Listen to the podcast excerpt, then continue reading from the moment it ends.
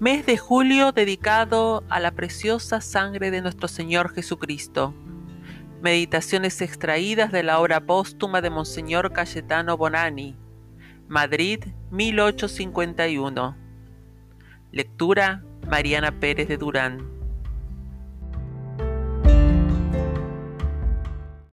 Día 30. La Virgen Santísima nos enseña la devoción a la sangre preciosísima de Jesucristo ofreciéndose por nosotros. Es opinión bastante común de los santos padres, y en particular de San Bernardo, que las almas jamás reciben de la bondad del Señor gracia alguna que no pase primero por las manos de la Santísima Virgen María. El tesoro inapreciable de la sangre preciosísima de Jesús está depositado en las manos de María, no sólo para ofrecerle continuamente a la augusta Trinidad en favor de las almas encomendadas a su protección maternal, sino también para enriquecerlas como con una prenda segura de la bienaventurada inmortalidad. Y por esto, Santa Magdalena de Pasis recurría frecuentemente al Señor con esta devota oración. Eterno Padre, os ofrezco la sangre de la humanidad de vuestro Verbo. Os la ofrezco a vos mismo, oh Verbo divino, y la ofrezco también a vos, oh Espíritu Santo, y en todas mis necesidades os la ofrezco a vos, oh María, a fin de que vos la presentéis a la Santísima Trinidad. Con razón, pues, la ofrenda de la sangre del Salvador se hace por las manos de María, pues de la sangre purísima de esta señora se formó de un modo inefable en sus inmaculadas entrañas, por obra del Espíritu Santo, la sangre divina de Jesucristo, dice San Juan Damasceno. La leche misma con que alimentaba al divino infante se cambió en otra tanta sangre que sus venas vertieron por la redención del mundo, dice San Atanasio. Así el alma devota de la Virgen puede repetir frecuentemente las palabras de San Buenaventura.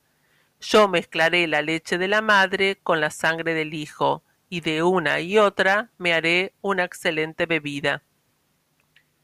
Desde el momento en que el profeta Simeón predijo a la Virgen aquella espada de dolor que había de traspasar su corazón en la muerte de su Hijo Jesús, ofreció aquella sangre al Eterno Padre, pero la ofreció principalmente en el Calvario, al pie de la cruz, y la ofreció con ánimo tan esforzado y tan afectuoso corazón que ella misma con sus propias manos hubiera hecho correr su sangre para que esta sangre fuese derramada por la redención del género humano. Por lo cual, dice Arnoldo Carnotense, ofrecían al mismo tiempo a Dios un holocausto, la una con la sangre de su corazón y el otro con la de su cuerpo. Esta ofrenda que de su Hijo único hizo en el Calvario al pie de la cruz, no cesa de hacerla continuamente con su corazón maternal ante el trono de Dios en favor de sus hijos, por más pecadores que sean, lo cual debe hacernos esperar recibir a cada hora por medio de tan poderosa protectora y por la virtud eficaz de la sangre de Jesucristo, al mismo tiempo que la remisión de nuestros pecados, las gracias que pedimos. Tal es el consolador pensamiento de San Agustín. Tenemos un seguro acceso para con Dios, desde el momento en que la madre está cerca del Hijo y el Hijo cerca del Padre. Además, María es la benéfica dispensadora de esa sangre que su Hijo derrama sobre las almas con los tesoros de la divina misericordia. ¿Cuál pues no deberá ser nuestra esperanza? María ofrece esa sangre, María nos la distribuye, en las manos de María se halla tan precioso tesoro. Ah, quiero esperarlo todo, sí, todo de los méritos de la sangre de Jesús unidos a los de tan tierna madre. Coloquio. Oh Santísima Virgen María, mi querida Madre, Qué pensamiento tan consolador saber que ese tesoro inestimable está en vuestras manos, que no cesáis de presentarle por mí delante del trono de Dios y que desde allí le derramáis sobre las almas.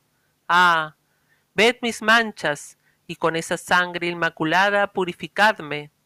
Ved mi flaqueza, y con esa sangre fortificadme. Ved mis miserias, y con esa sangre enriquecedme Nada hay que yo no espere. Una gota, una sola gota de esa sangre que derramáis por mí, basta para salvarme.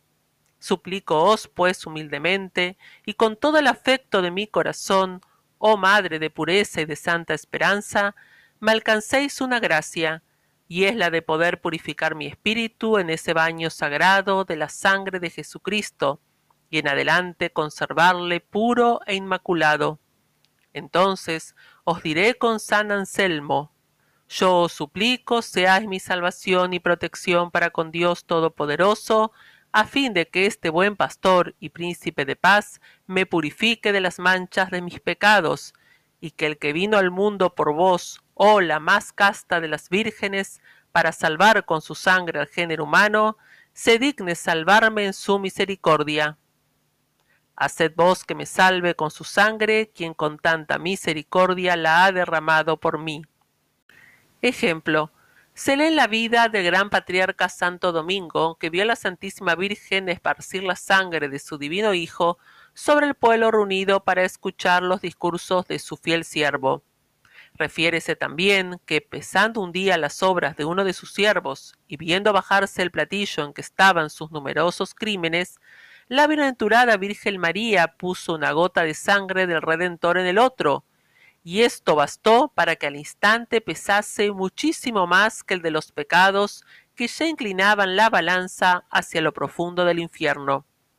Y lo que ha obrado repetidas veces la Madre de Dios en beneficio de sus siervos, ¿no deberemos esperar que lo renueve en favor de aquellos que recurran devotamente a ella? Jaculatoria.